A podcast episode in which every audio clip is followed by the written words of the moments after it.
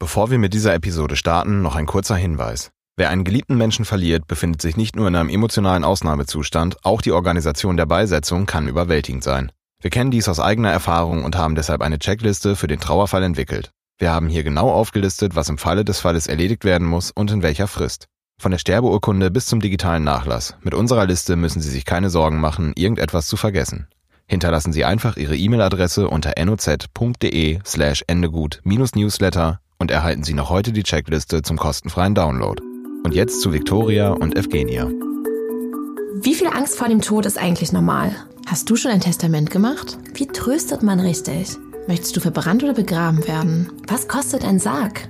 Wie finde ich eigentlich einen Bestatter? Glaubst du an ein Leben nach dem Tod? Was ist Karma? Wie erkläre ich Kindern, was Sterben ist? Ende gut? Alles gut? Hallo und herzlich willkommen zu Ende gut, dem Podcast über das Einzige, was im Leben wirklich sicher ist, den Tod. Wir sind Evgenia und Victoria, die Gründerinnen von Imura und beschäftigen uns beruflich jeden Tag mit dem Lebensende und allem, was damit zu tun hat. Das ist immer höchst interessant, manchmal skurril teilweise auch witzig und ja, ab und zu auch traurig. Aber vor allem ist es eins, menschlich. Hört einfach mal rein. Hallo und herzlich willkommen zu einer weiteren Ausgabe von Ende gut. Hier ist Evgenia. Hallo Situria. Und herzlich willkommen zu dieser Folge heute mit dem Thema, was gibt es alles für Bestattungsarten und was gibt es alles bei der Organisation einer Bestattung zu bedenken? Genau, dazu haben wir einen Gast. Ähm, wir haben Anna Ulrich aus Berlin eingeladen, die uns von ihren persönlichen Erfahrungen mit dem Bestatter vor Ort erzählen wird und mit uns teilen wird oder euch teilen wird, auf was es eigentlich so zu achten gibt. Aber erst steigen wir doch einfach mal ein in die Vielfalt der verschiedensten Bestattungsarten. Ich habe es mir nicht so vielfältig vorgestellt. Genau, da ist ja einiges passiert. Ähm, einmal war die Gesetzesveränderung, also früher gab es eigentlich nur Erdbestattungen. Das heißt, dass Menschen in einem Sarg beerdigt werden mussten. Und dann äh, gab, wurde das Gesetz gelockert, sodass es auch Feuerbestattungen gab. Und ähm, daraus sind natürlich ganz viele Möglichkeiten neu entstanden. Ich glaube, bis zur bis Anfang Mitte des letzten Jahrhunderts äh, war Sargbestattung so der Status quo äh, eines jeden äh, letzten Abschiedes. Einfach im Zusammenhang mit der Religion, ähm, dem Christentum, war, glaube ich, der, ähm, der gesamte Ablauf einer Bestattung, ähm, also quasi die, die, die gesamte Organisation der letzten Reise sehr klassisch, traditionell und verlief immer in ähm, ja, ungefähr gleichen Szenarien ab. Ne? Also man kam zusammen, die Trauergemeinde hat sich zusammengefunden, man hat ähm, kirchliche Musik gespielt, es wurde schwarz getragen. Und natürlich ähm, gab es einen Sarg, wo der Verstorbene ähm, drin lag. Ja, das ist ja heute nicht mehr so, einfach weil einmal der Trend, einmal auch zu diesem Drang irgendwie diesen Abschied individueller zu gestalten. Also erstmal können wir uns als, ja, als Bürger wirklich immer selber entscheiden, mehr was wir wollen, äh, wie wir uns das vorstellen. Die Familien können das für die Verstorbenen entscheiden. Und ähm, da gibt es halt nicht auch nicht mehr nur die Einzelgräber, wie es halt früher auf dem Friedhof war, sondern es gibt halt zum Beispiel auch Wahl- oder Reihengräber äh, bis hin zu anonymen Bestattungen, dass äh, man gar keine gekennzeichnete Fläche auf einem Friedhof mehr hat. Ich finde den Gedanken von Friedhöfen weiterhin sehr schön, dass man weiß, es ist eine Ruhestätte, es ist die letzte Ruhestätte. Allerdings ähm, ist es vielleicht gerade für Menschen, die ähm, nicht mehr so ortsgebunden sind, sondern vielleicht einfach der Verstorbene in einem Ort gelebt hat, wo die Familie aber nicht mehr unbedingt genau an diesem Ort ist, dass es auch ganz schön sein kann zu wissen, okay, der oder die Person liegt hier, aber eigentlich weiß man gar nicht genau wo, sondern der gesamte Friedhof ist eben einfach der letzte Ort. Bei einem anonymen Grab genau. jetzt, richtig. Ja, genauso gibt's ja auch weiter. Also man kann die Urne, also die, die Asche letztendlich nach einer Feuerbestattung auch im Meer beisetzen. Also eine Seebestattung habe ich jetzt äh, übrigens mal wieder einen interessanten Faktor gehabt, als ich im Gespräch sagte jemand Seebestattung. Ja klar, an einem See.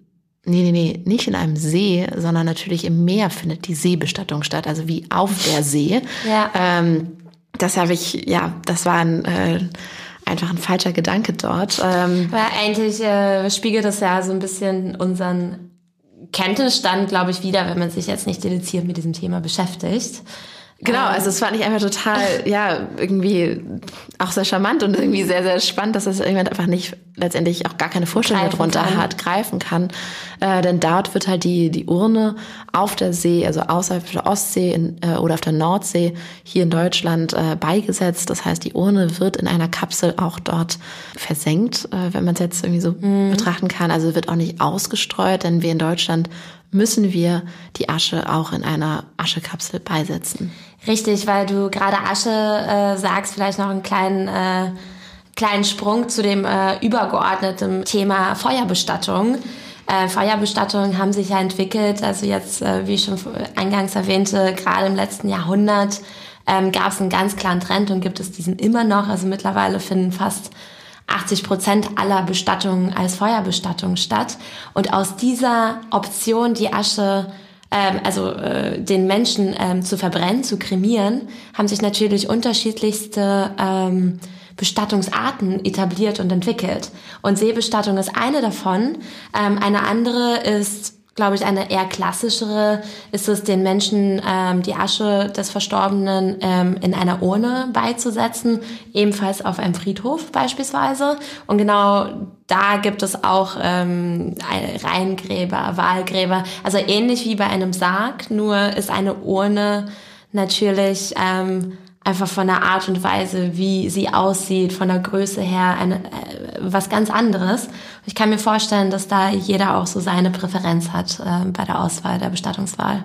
Klar, da gibt es jetzt ja auch sogar noch eine sehr neue, also neue Variante, das sind die Kolumbarien. Ähm, ich würde sie eher so, also irgendwie auf gut Deutsch gesagt, sind das für mich, jedenfalls so, wenn ich jetzt außenstehende Person beschreibe, eher so wie Regale, wo äh, die Urnen reingestellt werden mhm. und dann über einen Mechanismus die Asche dann später der Erde zugefügt wird. Also mhm. das heißt, die, ja, die Urnen verweilen eine bestimmte Dauer in diesem Kolumbarium, ja. ähm, weil normalerweise wird ja die Asche immer oder auch die, die Urne in der Erde beigesetzt und das ist eine neue Variante dazu. Gibt's aber noch nicht so häufig, auf, also nur auf einigen Friedhöfen. Ist ähm, tatsächlich sehr interessant, dass sich ja auch die ähm, Gestaltung sowohl von Särgen, aber Särge gibt's ja nun mal seit vielen, vielen, vielen Jahrhunderten, aber gerade so die Gestaltung der Urnen hat sich auch extrem weiterentwickelt. Zum einen kann man diese selber bemalen, das finde ich auch nochmal ähm, ein schönes alternatives Ritual. Zum anderen gibt's aber viele individualisierbare ähm, Urnen. Es gibt viele Künstler, die mit Keramik arbeiten ähm, es gibt nachhaltige Uhren ähm, aus Holz geschnitzt, also alle möglichen Figuren und Gestalten, die man. Es gibt sogar, ich glaube, Uhren aus verschiedenen Fußballvereinen. Ja, äh, also die dann so für jeden, äh, für jeden irgendwie was dabei und das finde ich auch ganz schön, weil das ja doch auch ja auf diesen Trend antwortet äh, oder auf dieses Bedürfnis ähm, irgendwas Besonderes für einen besonderen Menschen eben ähm, zu haben, auch ähm, nach seinem Tod. Ein weiterer besonderer, eine besondere Möglichkeit der Abschiednahme kann eine Baumbestattung sein. Ähm, eine Baumbestattung findet entweder auf dem Friedhof statt.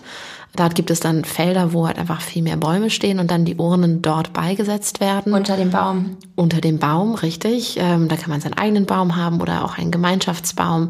Und dann gibt es auch so genannte Waldfriedhöfe. Das sind jetzt, klar, früher gibt es, also es gibt auch trotzdem städtische Waldfriedhöfe, aber das sind ganz exklusive Anbieter, die diese Waldbestattung anbieten, auf einem gekennzeichneten Feld, die dann dort auch ähm, andere Ruhezeiten haben als auf städtischen Friedhöfen oder kirchlichen Friedhöfen. Genau, auf Friedhöfen sind es ja zumeist äh, 20 bis 30 Jahre, je nach Bundesland.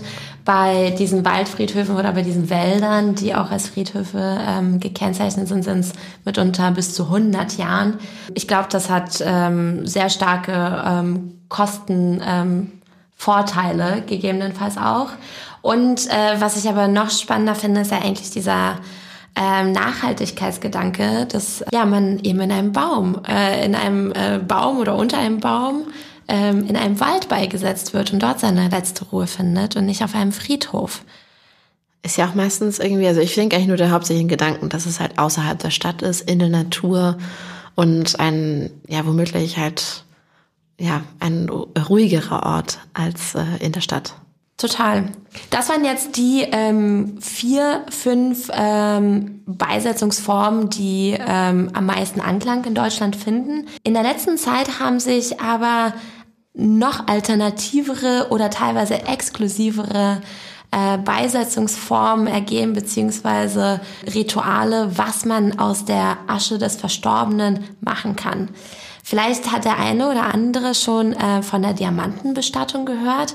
Das ist gar keine Bestattung im klassischen Sinne, denn ähm, nach der Kremation wird nur ein kleiner Teil der Asche ähm, genommen und Asche ist, ähm, besteht aus Kohlenstoff und dieser äh, Kohlenstoff wird so transformiert, dass er zu, äh, zu einem Diamanten ähm, sich transformieren lässt. Ähm, das heißt, nach dem Tod ähm, hat, äh, haben die Angehörigen einen Diamanten von dem Verstorbenen, der quasi aus seinem Kohlenstoff besteht. Also ich finde, das ist eine spannende Geschichte, natürlich nicht ganz äh, kostengünstig, aber ein schönes Erinnerungsstück. Ja, ein Erinnerungsstück, also in anderen Ländern ist es halt einfach zum Teil mehr erlaubt. Ein Erinnerungsstück kann auch die Urne im Regal, so wie man es vielleicht aus irgendwie amerikanischen Filmen kennt, ähm, ist es auch in manchen europäischen Ländern erlaubt, dass die Asche äh, in einer Kapsel, äh, in der eine Urne zu Hause verwahrt wird. Das können mhm. wir hier nicht. Ähm, wir haben den Friedhofszwang, das heißt, die Urne muss beigesetzt werden in den Formen, die wir eben genannt haben.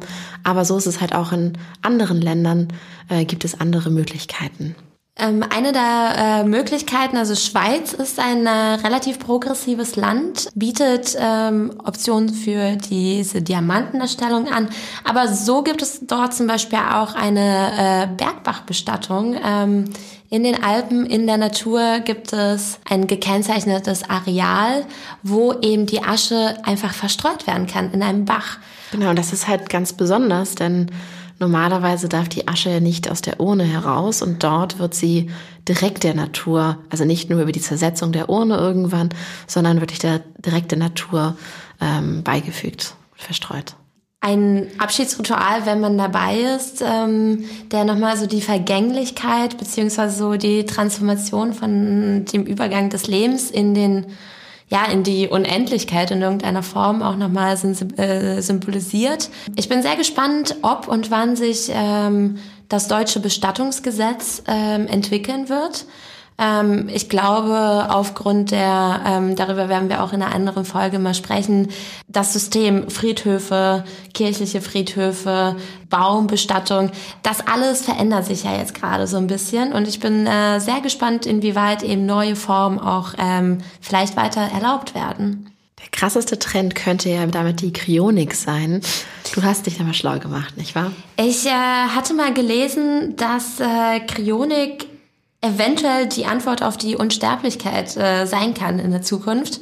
Und zwar geht es darum, dass Menschen eingefroren werden und dann in äh, irgendeiner zu irgendeinem Zeitpunkt X, wenn die Wissenschaft schon ein bisschen weiter ist, wieder aufgetaut werden können. Was ich nicht weiß, ist in welchem Aggregatzustand du dich äh, befindest, bevor du eingefroren bist und in welchem Zustand, Lebendigkeitszustand befindest du dich nachher. Aber so diese Idee, in einen ewigen äh, Dornröschenschlaf zu gehen und dann wieder aufzuwachen und äh, lebendig zu sein, finde ich ganz spannend. Ich glaube, es wird darin geforscht. Ich glaube, Paris Hilton möchte es machen. Ähm, die Wir Frage bleiben dran. Die Frage, die es zu klären gibt, äh, A, was kostet das? Und B, äh, wo ist meine Garantie, äh, dass ich dann wieder lebe? Und muss ich äh, leben, wenn ich eingefroren werden möchte. Aber wir werden darüber mal schreiben in unserem Emora-Magazin. Genau, das fällt mir auch gerade noch dazu ein, also unter den für die Musikfreunde unter uns, äh, weil du das über das Einfrieren gesprochen hast. Ich habe, glaube ich, in Afrika, äh, war das ein ähm, britischer Artikel, glaube ich, habe ich dir nicht davon erzählt. Das war der Trend, dass man jemanden einfrieren kann, weil ja immer darüber gesprochen wird. Also in der Kremation gibt es ja auch sehr viel ähm, Verbrennungsgase, die einfach nicht also besonders umweltschädlich sind. Das heißt, es wird auch danach geforscht, irgendwie, oder es war Meria, glaube ich, ähm, wie das geändert werden kann, so dass man Menschen schockfriert, so gesagt, genau. und dann rüttelt, ähm, jetzt auf, auf meinen Worten, Wörtern besprochen, äh, hat gesagt, so dass dann äh, der Körper der zerfällt. Asche, zerfällt und zu Asche wird und ja, dann äh, letztendlich eine neue Beisetzungsform dort passiert. Ich äh, erinnere mich an diese an diesen Artikel. Ich glaube, es war eine Schwedin, die ähm, diesen Prozess überhaupt erfunden hat. Also sie ist wirklich eine Forscherin. Und äh, die Idee ist eben, dass es keine Asche ist, die da als Endprodukt übrig bleibt, sondern das ist so das ist reinste Biomasse. Ich Partikel. glaube, das ist äh, Zitat aus diesem Artikel. Und Biomasse kann man natürlich ganz anders beisetzen oder auch ganz anders weiterverwenden. Also ähm, man muss natürlich gucken, wie das eben äh, in, äh, im sozialen Sinne irgendwie alles zueinander passt. Aber diese schockfreie Geschichte ähm, scheint auf jeden Fall Potenzial zu haben. Ja, also das sind so ein bisschen äh, Hinweise in die Zukunft. Den Überblick über die, ja, die Möglichkeiten, die es hier in Deutschland gibt, den haben wir natürlich im Mura-Magazin für euch zusammengefasst. Also wenn das jetzt alles gerade ein bisschen zu viel war, schaut einfach nochmal rein und da habt ihr dann genau den Überblick dazu. Gut, wie ist es denn eigentlich so? Jetzt haben wir darüber gesprochen, was alles möglich ist. Und jetzt wollen wir euch natürlich auch informieren, was man denn wirklich Schritt für Schritt tun muss, wenn jemand verstirbt. Genau, ein äh, Sterbefall, egal ob man sich lange darüber, darauf vorbereitet hat, auch in der Familie darüber gesprochen hat oder sich vielleicht noch gar keine Gedanken gemacht hat, ist in jedem Fall ja ein, ja, emotional ein sehr auffühlendes Erlebnis. Und man muss trotzdem extrem viel organisieren, durchdenken, absprechen. Ähm, meistens sind natürlich viele verschiedene Parteien mit dabei. Das heißt, es ist eine wirklich schwierige Zeit und wir würden euch gerne einfach durch diesen Prozess mal durchleiten, ähm, damit ihr Bescheid wisst, was dann eigentlich so gemacht werden muss. Genau, also ähm, zum einen, also 70 Prozent ungefähr der Menschen in Deutschland sterben in einer Institution, letztendlich im Hospiz, im Krankenhaus, in einer Pflegeinstitution. Überall da habt ihr Hilfe, das heißt, da ist geschultes Personal vor Ort, die ganz genau weiß, dass der erste Schritt ist, dass der Tod eines Menschen von einem Arzt bescheinigt werden muss. Wenn ihr zu Hause seid, müsst ihr auch einen Arzt rufen, denn das ist wirklich der erste Schritt in unserem Gesetz, dass ähm, ein Arzt einen Tod auch wirklich ein Eintritt des Todes ähm, bestätigen muss. Genau. Ist äh, dies geschehen, ähm, kann oder sollte ein Bestatter ausgewählt und auch angerufen werden. Dabei ist es natürlich wichtig, dass man sich, auch wenn die Zeit sehr eilt, ähm, kurz die Zeit nimmt, sich zu informieren. Welche Bestatter gibt es in meiner Nähe? Mit welchem Bestatter, welche Bestatter kenne ich vielleicht oder welcher Bestatter ist einfach der richtige für mich in diesem Moment. Ne? Weil am Ende des Tages ist die ähm, Dienstleistung, das heißt das Serviceangebot äh, des Bestatters ja sehr ähnlich. Die meisten Bestattungsformen können abgewickelt werden. Aber am Ende des Tages zählt es ja irgendwie, wie, wie wohl fühle ich mich mit dieser Person, kann mir diese Person in dieser schweren Zeit einfach wirklich zur Seite stehen, mich kompetent beraten. Und ähm, da ist tatsächlich einfach eine, ja, ein digitaler Zugang vielleicht eine gute Möglichkeit, sich kurz zu informieren, beispielsweise bei uns auf der Webseite oder auch woanders. Ähm, man kann auch Menschen anrufen und fragen, wer ist der Mensch, bei dem ich das Vertrauen habe, kompetent und einfühlsam beraten zu werden. Genau, und ihr müsst eigentlich auch gar nichts überstürzen, dass dann der Bestatter direkt kommen muss, ähm, denn ihr habt Zeit. Also ihr könnt je nachdem, nach welchem Bundesland, wo ihr seid, könnt ihr Abschied ähm, von der verstorbenen Person nehmen und äh, die Person kann wirklich aufgebahrt werden. In manchen Familien gibt es auch noch die, ähm, die Kultur, eine Totenwache über Nacht zu halten, letztendlich bei der Person zu sein, ähm, vielleicht ein, ja, ein stilles Gespräch oder dann wirklich ein offenes Gespräch nochmal zu führen. Ähm, also Kerzen anzuzünden, Musik ähm, zu ja, äh, abzuspielen oder halt auch enge Verwandte und Freunde zu informieren, dass sie nochmal Abschied nehmen können in Person. Also diese Zeit besteht äh, bis zu 48 Stunden, je nachdem, wo ihr halt seid, dann müsst ihr euch informieren. Aber es ist gar keines, keineswegs so, dass der Bestatter in der nächsten halben Stunde kommt. Also deswegen, das ist eigentlich ganz schön zu wissen, dass man halt in dieser Zeit wirklich einfach nochmal probieren kann, irgendwie diesen Abschied zu begreifen und diesen Moment, der einmalig ist, letztendlich auch bewusst zu erleben. Absolut. Ähm, ist man in der Kirche, ist diese Zeit auch dafür da, um einen Pfarrer oder einen Pastor zu rufen, ähm, der dann auch nochmal ähm, ein Abschiedswort sprechen kann. Ähm, ich kann mir vorstellen, dass es für viele, viele von uns nochmal diese letzte ja, Akzeptanz, Ruhe, dass es diesen einen Moment gibt, wo ähm, alle zusammen im Einklang sich nochmal von dieser Person verabschieden können. Genau, und ähm, dann, wenn ihr letztendlich euch verabschiedet habt, wenn der Leichnam dann ähm, abgeholt wurde und verwahrt wird vom Bestatter, dann geht es eigentlich erst in die ganzen organisatorischen Schritte dieser Bestattung oder auch Beerdigung, je nachdem, was ihr wollt. Ähm, da kann euch der Bestatter eures Vertrauens dann super gut in den Entscheidungen helfen. Vielleicht ist halt auch schon eine Vorsorge passiert, so dass halt bestimmte Entscheidungen auch schon abgenommen sind. Ähm, genau. Und während dieser Zeit braucht ihr letztendlich um das halt alles zu bestätigen, braucht ihr recht viele Dokumente. Da gibt es bei uns auch nochmal einen Link auf der Webseite. Nur um hier so einige zu nennen, das hängt immer davon ab, ob ihr jetzt verheiratet seid oder nicht und ähm, welchem Verhältnis ihr dazu steht. Deswegen guckt euch lieber den Link an. Aber das sind so Sachen wie Geburtsurkunde, Heiratsurkunde und so solche Dinge. Sterbeurkunden werden dann vom Bestatter ausgestellt. Also da gibt es sehr, sehr viele Papierkram, ähm, wo euch der Bestatter durchführen wird man hört ja auch schon ein bisschen, in dieser Zeit ist es, glaube ich, das Letzte, was man möchte, sich irgendwelche Papiere zusammenzusammeln aus irgendwelchen Ordnern und man weiß nicht, wo sie sind und so weiter. Und deshalb ähm, ist es eigentlich umso wichtiger, im Vorfeld über Sachen wie den letzten Abschied zu sprechen, um einfach vorbereitet zu sein. Diese Zeit ist, wie, wie ich schon gesagt habe, eigentlich emotional schon so schwierig. Ähm, und je weniger man oder je mehr man von dieser organisatorischen Seite schon vorbereiten oder absprechen kann, umso mehr Zeit hat man eigentlich, diese Person wirklich nochmal emotional und auf der menschlichen Ebene zu verabschieden.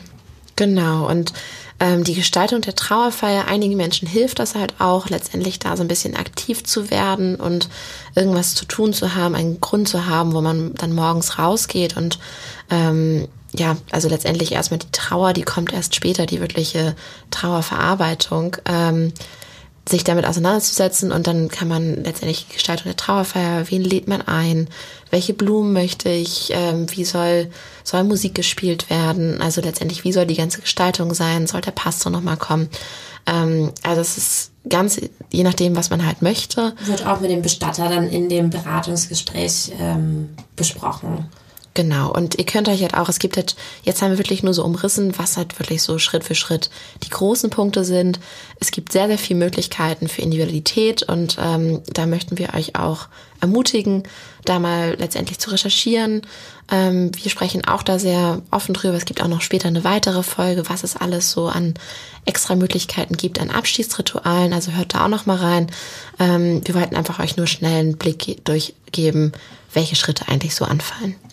Genau, und ich glaube, ganz wichtig ist diese Erkenntnis, egal wie sehr die Zeit eilt und man möchte alles unter Kontrolle haben und alles ganz schnell organisieren und allen Bescheid sagen und man muss funktionieren und man muss ja auch irgendwie kommunizieren. Äh, das ist alles so kompliziert in diesem Moment sich da Zeit zu nehmen, sich irgendwie darauf zu besinnen, dass das alles in dem eigenen Tempo vonstatten geht. Das ist, glaube ich, sehr, sehr wichtig. Am Ende des Tages ist dieser letzte Abschied unglaublich einzigartig. Und deshalb sollte, ist, ist es das Letzte, was man tun sollte, ist es, sich zu hetzen. Nichtsdestotrotz, also obwohl man sich ja diese Ruhe nehmen sollte, ist, gibt es da doch schon einen Zeitplan, dem man halt irgendwie folgen muss. Je nach Bundesland äh, ist das unterschiedlich, auch je nachdem, äh, welche Beisetzungsform ihr wählt, also ob es eine Erdbestattung oder eine Feuerbestattung ist, äh, mit den anderen Möglichkeiten der Feuerbestattung. Also wir reden ungefähr um zehn Tage. Ähm, in manchen Bundesländern ist es auch noch kürzer, je nachdem, aber wenn halt irgendwie Krematorien, da gibt es halt auch Termine, die dort eingehalten werden müssen, kann sich das auch leicht auch mal auf drei, vier Wochen bis zu so einem Beisetzungstermin strecken, mhm. je nachdem Feiertage und solche ganzen Dinge. Also es gibt da Regularien, der Bestatter wird dann genau vor Ort halt euch auch äh, beraten und sagen, wie viel es ist, aber es ist ähm, sehr zeitnah, dass das passieren muss. Also man kann das Problem letztendlich nicht wegschieben erstmal und da nicht drüber nachdenken. Sollte man, glaube ich, auch gar nicht. Aber es ist ja wirklich Wahnsinn, oder? 16 Bundesländer, ein Land Und für jedes Bundesland gibt es da verschiedene Fristen und Regularien. Also wirklich wahnsinnig kompliziert. Umso wichtiger ist es, sich ähm, kompetent beraten zu lassen oder zumindest sich auch im Internet zu informieren. So, jetzt kommen wir zu unserer Gastrubrik. Wir freuen uns total, dass Anna aus Berlin mit uns sprechen wird. Anna hat ein Beispiel erlebt, was man eigentlich lieber nicht erleben möchte und diese Erfahrung möchte man nicht machen und wir dachten, dass wir es trotzdem senden und euch erzählen und auch ihren Blickwinkel erzählen werden, weil wir euch dafür vorbereiten wollen, letztendlich ähm, ja, euch zu informieren, euch äh, wirklich hinzuschauen bei den Anbietern, die ihr dann trefft, ob das heute mit eurem Bauchgefühl zusammenpasst. Ähm, und jetzt lassen wir einfach Anna für sich sprechen. Okay, also liebe Anna, schön, dass du hier in der Sendung bist von Ende gut. Ähm, herzlich willkommen. Ja, danke schön. Freue mich dabei zu sein. Ja, sehr gut. Also, äh, liebe Anna, du hast ähm, hier Familie in Berlin. Du hast ein kleines Kind gerade vor kurzem bekommen ähm, und hast äh, aber auch, wie das Leben halt einfach ein Zyklus des Lebens ist, auch vor kurzem deinen Großvater verabschieden müssen. Und da wollen wir gerne heute mal mit dir drüber reden. Äh, gerne auf jeden Fall. Es war meine Großmutter, aber es ist Ups, ja, okay. war trotzdem eine ähnliche Situation. Alles gut. Na gut, okay. Also, ähm, wie war das denn, als du deine Großmutter verabschieden musstest? Was habt ihr gemacht? Vielleicht kannst du einfach mal so diese verschiedenen Schritte, was so passiert ist, mit uns ja. teilen. Ja, gerne. Ähm, also es war natürlich eine ganz schwierige Zeit. Da war ich auch schon hochschwanger. Da kamen so ganz viele Gefühle natürlich auch hoch. Und ähm, ich würde es mal beschreiben, man war in so einem, in so einem in so einem Status, ich weiß gar nicht, wie man es sagen soll, einfach von, von einer tiefen Betroffenheit, einer tiefen Trauer, wo man gar nicht wusste, wohin damit. Und dann hatte man natürlich äh, diese Aufgaben zu erfüllen, die natürlich auch ähm, nötig sind äh, und auch eine Entscheidung zu treffen, was, was passiert denn jetzt mit der Oma? Ne? Also man hat im Krankenhaus Abschied genommen ähm, und wie geht's jetzt weiter? Und man stand wie vor so einer Wand und, und wollte sich eigentlich gar nicht mit dem Thema vielleicht beschäftigen. Gleichzeitig wollte man natürlich irgendwie einen angemessenen Rahmen auch finden, um sich von von so einer geliebten Person und so einer wichtigen Person auch zu verabschieden. Mhm. Und ich fand das damals ganz, ganz schwer, und habe ähm, damals dann einfach auch meinem Opa die Hilfe angeboten. Äh, du pass auf, ich begleite dich da, weil ich mir vorstellen konnte, ganz alleine das zu machen, stellt einen wirklich auch vor so eine Herausforderung. Und äh, wir sind dann damals, ähm, er hat das Bestattungsinstitut halt ausgesucht. Ich habe äh, später auch gefragt, wie bist du überhaupt darauf gekommen? Gesagt, na ja, äh, das, das wurde mir empfohlen von irgendwelchen Nachbarn. Und wir sind dann einfach dahin und, und äh, haben das wie erledigt. Und das war für mich aber eine ganz schlimme äh, ähm, ja, Erfahrung, habe ich das Gefühl. Also. Weil das äh, nicht persönlich genug war oder ähm, war es, lag es letztendlich in der Auswahl des Bestattungsinstituts oder war es eher die Situation, die vielleicht auch ein bisschen überfordernd war?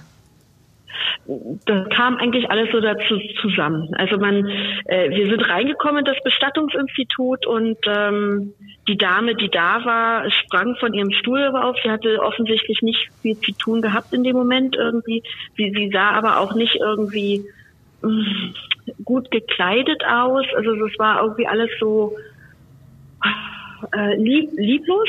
Also für, mhm. für mich stellte es sich ein bisschen lieblos dar. Und ähm, ich wollte meine, meine tote Großmutter gar nicht in einem Zusammenhang mit irgendetwas Lieblosem sehen. Ja, das war für mich so der erste Eindruck, der wirklich auch so, so hängen geblieben ist. Äh, was mir so ein schlechtes Gefühl ge gegeben hat. Trotzdem sind wir da geblieben, weil man eben auch wirklich in so einer Hilflosigkeit da ist. Ähm, und, und, und wurden dann sozusagen, ja, was ist passiert? Die war auch wirklich da, ganz, ganz nett und äh, einfühlend. Ich denke, die sind da ja auch trainiert irgendwo drauf. Ähm, das hat sie ganz gut gemacht. Und man wurde dann aber auch gleich gedrängt, was wollen Sie sozusagen? Und das muss geschehen und, und äh, was für Blumen wollen Sie sich aussuchen? Und das war mir alles zu viel. Also ich, ich das, das fand ich nicht schön in dem Moment. Auch mhm. die Auswahl war dementsprechend auch wirklich nicht, nicht besonders schön. Also ich muss dazu sagen, meine Oma war halt wirklich eine äh, schöne Frau, eine gut gekleidete Frau, sehr, sehr darauf bedacht auch. Und äh, in diesem Bestattungsinstitut hat, gab, gab es nichts zur Auswahl, was ihr irgendwo nahegekommen wäre oder, oder ihr gerecht geworden wäre. Und das war für mich eben auch noch eine Sache, die da in dieses negative Gefühl wirklich reingespielt hat, dass ich gesagt habe, nee, das ist nicht das, was ich meiner Oma als Abschied gern gestalten möchte. Und auf Nachfragen, irgendwie das individueller zu gestalten, äh, konnte die Dame auch wirklich überhaupt nicht eingehen. Ja. Das ist ja eigentlich dann eher sehr enttäuschend. Also in so einem Moment, wie du sagtest, man ist so hilflos und dann, mhm. ähm, ich finde es ja schon sehr äh, ja, bewundernswert, dass du irgendwie auch wirklich Initiative ergriffen hast und nachgefragt hast, irgendwie kann man was anderes machen. Und ähm, ja, also wir kennen es halt auch von anderen äh, Betroffenen, die sagen dann, man traut, also ich meine, selbst, dass du nachfragst, aber dann traut man sich ja auch nicht noch nachzuforschen und so weiter und nimmt wahrscheinlich dann das, was halt irgendwie sofort angeboten ist. Ist das richtig? Ja, also äh, besonders äh, mein Großvater war dann eben auch ganz schnell, man hatte das Gefühl, er, er, er möchte natürlich, ähm, Geld hat keine Rolle gespielt, das hat, hat, hat man gleich gemerkt, das merkt auch, oder hat auch die Bestattungsunternehmerin da gemerkt. Ähm, ähm, er, er wollte ihr was Gutes tun, hat gesagt, ach guck doch mal, Anna, äh, die Blumen sind doch schön. Wo, wo ich, sage ich mal, nochmal anders angehen und gesagt, nee, die, die werden ihr nicht gerecht. Ich möchte was Schöneres für den Preis haben. Aber in der Situation möchte man auch nicht feilschen. Man, man möchte, das, das ist nicht ähm, die Tonalität oder, oder in der Stimmung ist mhm. man nicht. Ne? Man möchte natürlich das Beste aber dann möchte ich auch die Auswahl vorgelegt bekommen, die, die das Beste zeigt. Und was wir vorgelegt bekommen haben, waren äh, Fotos in, in so einem Fotoalbum, in so einem Reinschiebe äh, Plastefolienalbum von, von äh, Blumengestecken äh, von anderen Beerdigungen. Das, das wollte ich nicht sehen. Also ich wollte schöne, inspirierende Blumen, die ich meiner Oma zum letzten Abschied hinstelle sehen. Und das wurde mir nicht gegeben und die Auswahl, das individueller zu gestalten, wurde mir damals auch nicht gegeben. Und das, das war wirklich sehr traurig, also wirklich im Rückblick auch ziemlich gruselig irgendwo. Ja, also Wahnsinn, was du erzählst. Ich glaube, äh, dass du überhaupt dabei warst, äh, hat das Ganze wahrscheinlich schon sehr viel besser ausgehen lassen, als wenn dein Opa beispielsweise einfach alleine da gesessen hätte, weil wie du schon sagst, es ist einfach ein enormer Druck. Du möchtest nicht falschen, du möchtest das Beste. Und manchmal ist die Auswahl eben auch begrenzt bei einem äh, Bestattungsinstitut. Ähm, was hätte euch denn damals geholfen? Also ich höre raus, einfach eine bessere, schönere Präsentation von möglichen Produkten, wie beispielsweise Blumen und so weiter. Ähm, was wäre es noch gewesen, was euch einfach mehr inspiriert hätte oder wo ihr gesagt hättet, ja, genau das wünsche ich mir für diese Person? Ähm, ja, also diese, diese Individualisierbarkeit, das hat mir wirklich gefehlt. Also, ähm, dass man wirklich sagt, ähm, oder dass man wirklich denjenigen auch fragt, wie war denn der Verstorbene? Mhm. Wie äh, geben Sie mir doch mal ein Gefühl, was was das für eine Person war, über die wir hier reden. Das das erleichtert einen natürlich auch. Man fühlt sich ernst genommener und man fühlt auch die die Person, die man da ja auch irgendwo vertritt, dann nochmal irgendwo ähm, ja ernst genommen und und vielleicht auch gewürdigt in dem Sinne. Ja. Und äh, das hat mir wirklich sehr gefehlt dabei ähm, und dann wirklich einfach auch eine größere Auswahl, weil nicht, nicht alle Personen sind gleich. Also der eine mag vielleicht eben die, die angebotenen ähm, Velurdecken oder ähm, Samtdecken, die dann zur Drapierung bereitgestellt wurden. Äh, ich mochte sie nicht und äh, hätte eben gerne eine Auswahl an verschiedenen Stoffen gehabt, die man drapierte oder verschiedenen Blumen, eben verschiedenen Anbietern, die diese Blumen eben auch für mich bereitstellen äh, verbunden mit auch irgendwo einer Preistransparenz. Äh, ja, das, das war eigentlich insgesamt überhaupt nicht gegeben und das war sehr schade.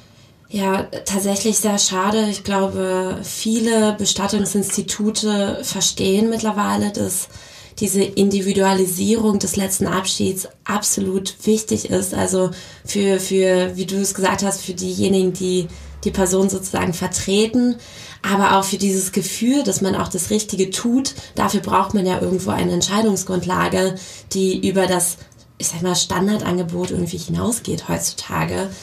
Absolut. Du hast jetzt nochmal die, die, die Preistransparenz angesprochen.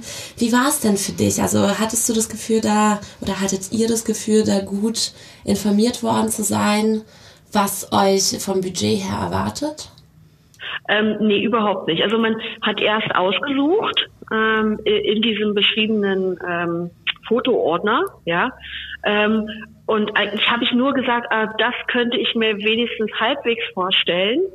Und ähm, gleichzeitig notierte die Dame halt neben uns, äh, was wir uns vorstellen konnten und schrieb das dann zum Ende ähm, in, auf, auf ein Durchschlagspapier äh, eins oh. davon, zwei davon, drei davon und rechnete das Ganze dann zum Ende zusammen, wo dann ein Preis von, keine Ahnung, 5000 noch was oder so stand. Und der Preis für die Blumen war damals also, also horrend hoch, wo ich dann wirklich da gesessen und gesagt habe, Moment, für den Preis würde ich es eigentlich lieber alleine machen, aber ich fühle mich irgendwie außerstande, das jetzt irgendwie in der kurzen Zeit zu organisieren. Das war, oh, das war wirklich so überrumpelnd, das Gefühl. Also wirklich denjenigen ja, Wahnsinn. Nee, es war mir kein, kein Spielraum gegeben, hatte ich das Gefühl. Also im Endeffekt habe ich mich auch gefragt, hast du was falsch gemacht? Hättest du da einschreiten sollen damals?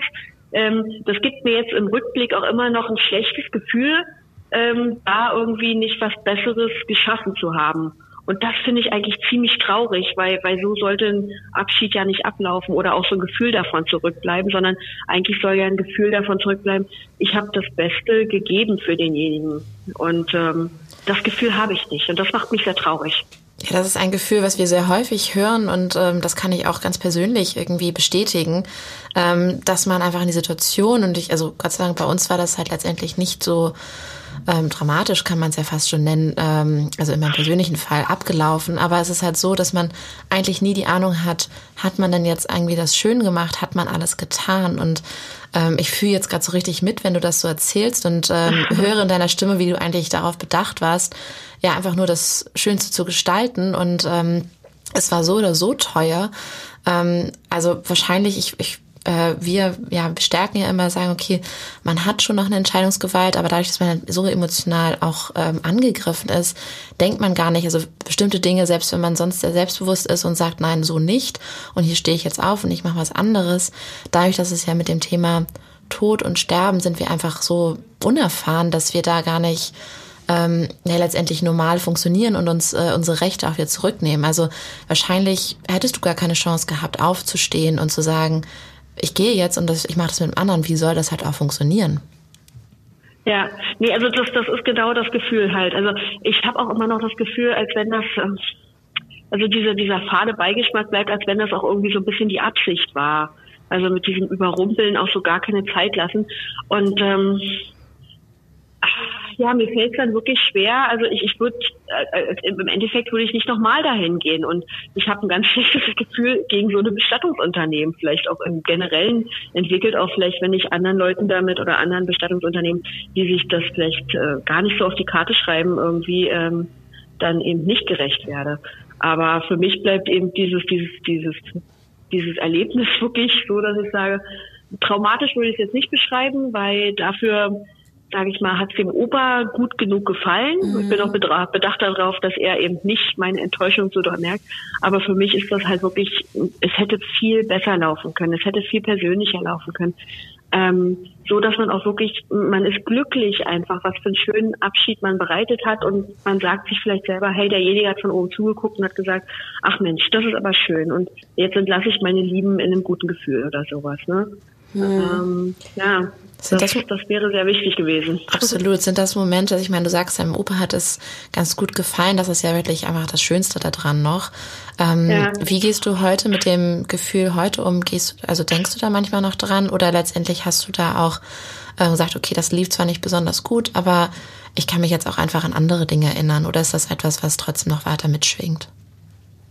Also jedes Mal, wenn ich damit konfrontiert werde und darüber nachdenke, kommt dieses Gefühl dieser, dieser Hilflosigkeit und dieses, dieses überrumpelt werden äh, immer noch hoch. Also ähm, wirklich ja auch ein schlechtes Gefühl irgendwo, ähm, das nicht hätte sein müssen. Auf der anderen Seite sage ich, ähm, wir haben ihr ja trotzdem einen schönen Abschied irgendwo gestaltet. Also ähm, ich, ich bin da vielleicht dann auch ein bisschen zu pingelig oder irgendwas, dass ich sage, ähm, in dem Rahmen, der gegeben wurde, war es in Ordnung, aber es hätte definitiv besser sein können. Und ich denke, das ist das, was ich damit rausnehme.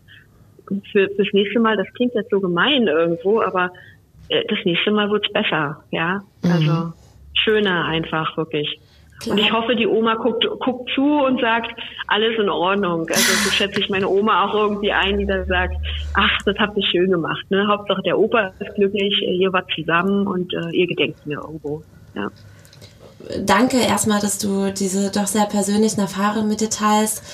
Ich finde es äh, wirklich ja sehr traurig zu hören, wie unangenehm diese Situation mitunter sein kann, ähm, wenn man eben das Gefühl hat, überrumpelt zu werden, anstatt einfach, dass jemand dir unter die Arme greift, der ja dafür eigentlich da ist, um durch diesen letzten Abschied dein der richtige Begleiter zu sein.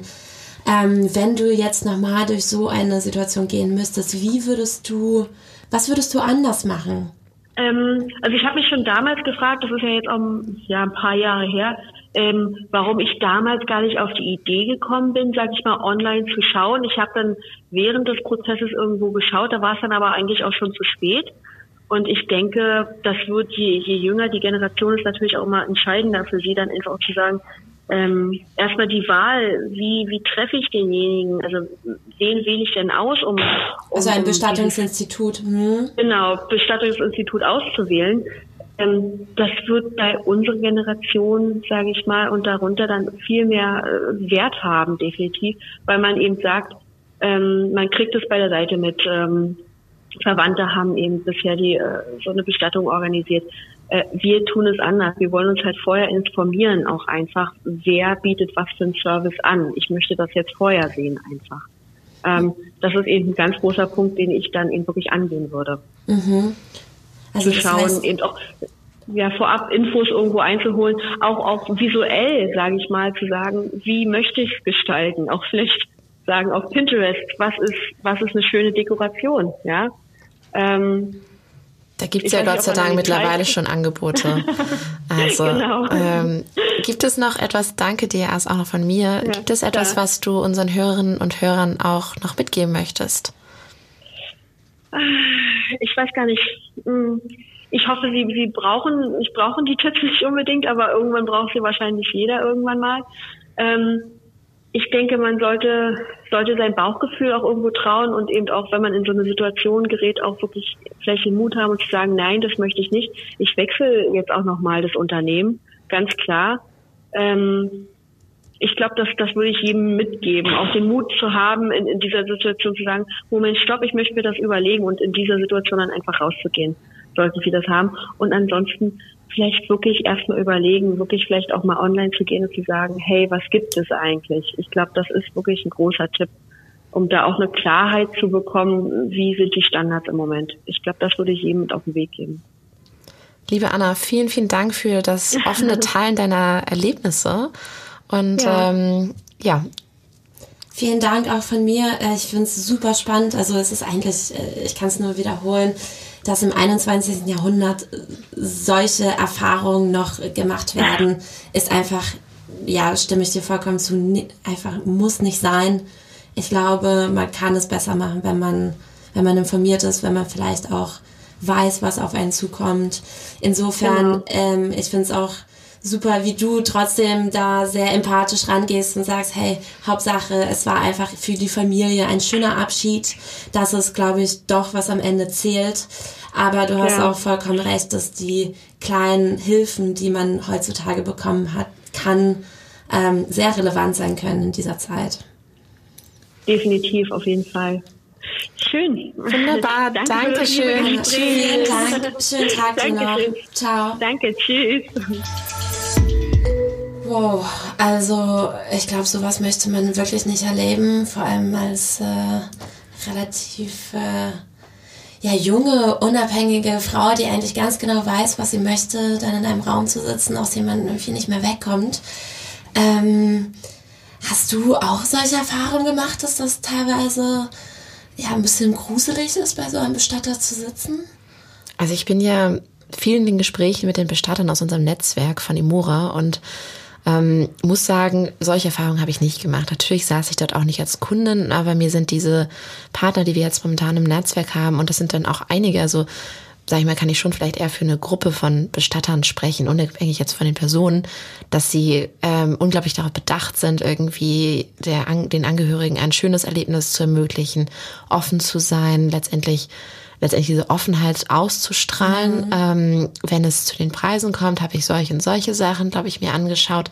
Das ist immer noch so ein bisschen in der Branche behaftet, aber prinzipiell muss ich sagen, war das überhaupt nicht gruselig. Viele Leute sind, also eigentlich sind alle sehr, sehr pietätsvoll und würdevoll. Also keiner ist schlecht gekleidet oder ja, also hat einen schlechten Eindruck. Das sind natürlich auch ausgewählte Partner von uns. Ähm, demnach, äh, bei uns ist es ja eines der Hauptkriterien, dass wir das Gefühl haben, dass diese Menschen in der Lage sind, die Angehörigen bestmöglich zur Seite zu stehen. Aber hast du schon mal auch so Bestatter-Stories einfach gehört, wo du sagst, wow, da möchte ich nicht wirklich hin? Ehrlich zu sein, auch so in meinen persönlichen Erfahrungen, ich habe jetzt, ähm, das waren keine Überflieger, sage ich jetzt mal, das waren aber trotzdem sehr würdevolle, schöne Erfahrungen. Ähm, ich glaube, so der erste Kontakt mit einem Bestatter, da hat man schon so ein bisschen mehr Angst oder Bedenken, aber das liegt gar nicht an der Person, das liegt einfach mit dem Image, was diese Person transportiert. Ähm, halt auch dieses ganze Schwarz, was immer dann irgendwie dann doch viele tragen. Also ich habe damit persönlich keine Horrorstories. Also äh, man liest natürlich immer wieder einige Sachen, ähm, aber persönlich habe ich das nicht erlebt. Ja, also ich möchte auch nicht, dass meine Asche bei einer Seebestattung wieder an die Küste gespült wird. Ne? Also ähm, schon Wahnsinn, was auch alles schiefgehen kann. Aber ich glaube, steht und fällt einfach wirklich mit der Persönlichkeit der Person, die einen bezüglich der Bestattung berät. Super wichtig, dass man sich mit dieser Person, also der oder dem Bestatter einfach wohlfühlt.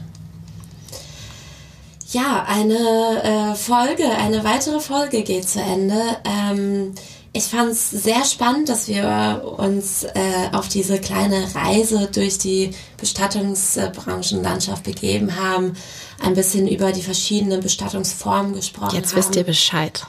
Ja, jetzt wisst ihr Bescheid und ähm, ganz klar geht, äh, verändert sich vieles in der Branche. Es gibt immer mehr Optionen, wie man sich beisetzen lassen kann. Nachhaltigkeit, ähm, Individualismus spielen immer mehr eine Rolle. Also es lohnt sich, äh, da informiert zu sein, weil es klingt einfach danach, als würde für jedermann einfach die passendere, äh, ja, der passende letzte Abschied, ähm, als würde es diesen geben, was früher einfach nicht der Fall war. Ja, außerdem haben wir ja noch heute hier gelernt letztendlich, dass äh, die Organisation und auch die Transparenz in den Angeboten halt super wichtig ist. Also achtet darauf, was euch angeboten wird, was auch im Internet angeboten wird, dass das irgendwie alles Hand und Fuß hat. Ähm, und ganz wichtig halt in dieser Zeit, von dieser emotionalen Zeit, ist halt, dass wir auch ähm, da über unsere Gefühle sprechen, über unsere Erwartungen. Ähm, auch wir, unsere Wünsche. Unsere Wünsche, genau. Wir hatten jetzt das Beispiel von Anna, dass sie sich eigentlich überrumpelt gefühlt hat. Und das ist ein Gefühl, was viele Trauernde mit sich bringen. Und ähm, deswegen ist es super wichtig, ganz, ganz klar zu sagen, was man sich halt vorstellt ähm, und was man denn möchte. Genau. Und nun zu dem letzten Punkt unserer Folge, der mittlerweile bekannten Bucketlist. Victoria, heute bist du dran, ähm, unseren Hörerinnen und Hörern und auch mir äh, mitzuteilen, was denn so noch auf deiner Liste steht, die du im Laufe deines Lebens vervollständigen möchtest. Ja, also ich habe schon geteilt, dass ich mir ein sehr langes Leben wünsche. Ähm, und somit denke ich auch, dass ich sehr, sehr viel Zeit habe. Und ähm, aber nichtsdestotrotz möchte ich sehr bewusst Zeit mit der Familie verbringen, ähm, speziell das Leben zelebrieren, ähm, vielleicht in Erlebnisse investieren, gemeinsam. Das kann ein schöner Ausflug sein, ein schöner Spaziergang, äh, kann auch aber ein Urlaub zusammen sein. Also, dass ich das mir immer wieder bewusst vor Augen führe ähm, und das halt bei der ganzen Arbeit halt nicht aus den Augen verliere. Also bewusst Zeit mit meiner Familie verbringen. Ich finde, das ist ein sehr schönes Vorhaben. Drück dir die Daumen, dass es klappt. Ja, und dann bis zur nächsten Folge mit Ende gut. Wir freuen uns drauf. Bis dahin. Ende. Gut. Ende gut. Alles gut. Wir hoffen, die Folge hat euch gefallen. Danke, dass ihr wieder dabei wart.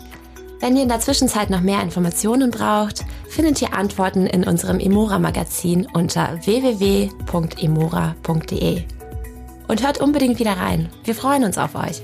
Außerdem folgt uns unbedingt auf Facebook und Instagram unter emora.official, abonniert uns auf Spotify und schreibt uns eine Bewertung auf Apple Podcast. Und wir freuen uns auf Fragen und Anregungen unter info.emora.de. Und ganz wichtig, empfehlt uns weiter. Gut.